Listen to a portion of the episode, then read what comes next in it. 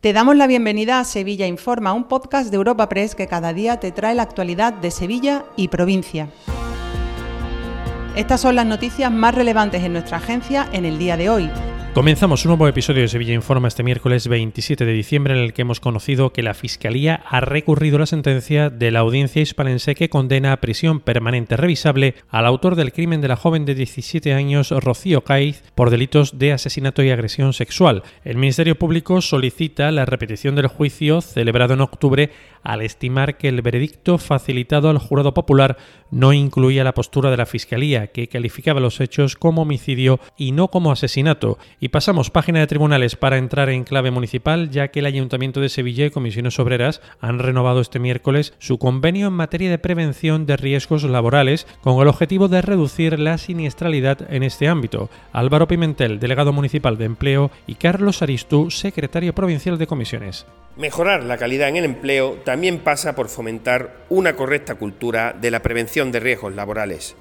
Por eso hoy hemos suscrito este convenio con comisiones obreras para realizar una serie de acciones informativas y lograr que el mensaje cale en la ciudadanía, en los empresarios y en los propios trabajadores. Hemos exigido durante mucho tiempo a las administraciones que contribuyan a generar una cultura preventiva que reduzca accidentes, enfermedades y muertes que son Cambiamos de asunto. El Grupo Socialista del Ayuntamiento de Sevilla ha reclamado al alcalde, el popular José Luis Sanz, que haga público el listado de bares tradicionales que, merced a la nueva modificación de la ordenanza de terrazas y veladores, van a gozar de horarios especiales para el consumo en la calle, pese a carecer de espacio para ello. La formación socialista considera que el gobierno local ha ocultado a los hosteleros y ciudadanos en general dicha relación de establecimientos. Francisco Páez, concejal del PSOE. Exigimos al alcalde de Sevilla a que aclare cuáles son los criterios y los requisitos para que unos bares sí y otros no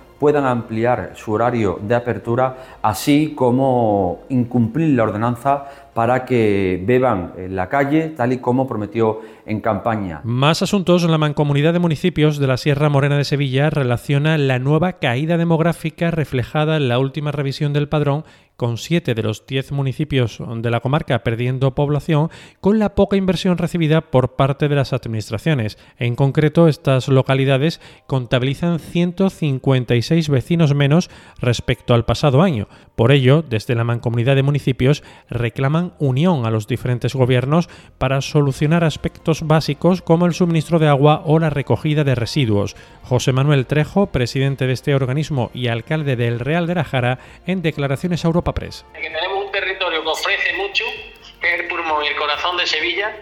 Tenemos agua, tenemos parque natural, reserva de la biosfera, en fin, todos los títulos del mundo, pero que durante años pues ha tenido poca inversión. La realidad es, por ejemplo, con el tema del agua, que tenemos pantanos, que llega el agua, da de beber a Sevilla, hasta Jerez llega el agua, y no da agua a ninguno de los 10 pueblos que conforman el, territorio. En el otro extremo se halla Dos Hermanas con 1.400 vecinos más, que eleva la cifra total de residentes a casi 139.000. Se trata de la mayor subida en los últimos 12 años. El municipio nazareno tiene más población que 20 capitales de provincia en nuestro país.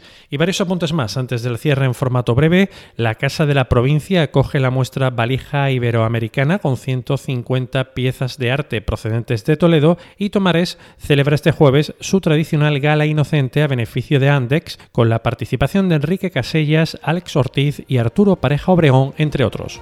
Te recordamos que puedes suscribirte y descubrir el resto de episodios de este podcast en nuestra web entrando en europapress.es barra podcast o a través de las principales plataformas de podcasting.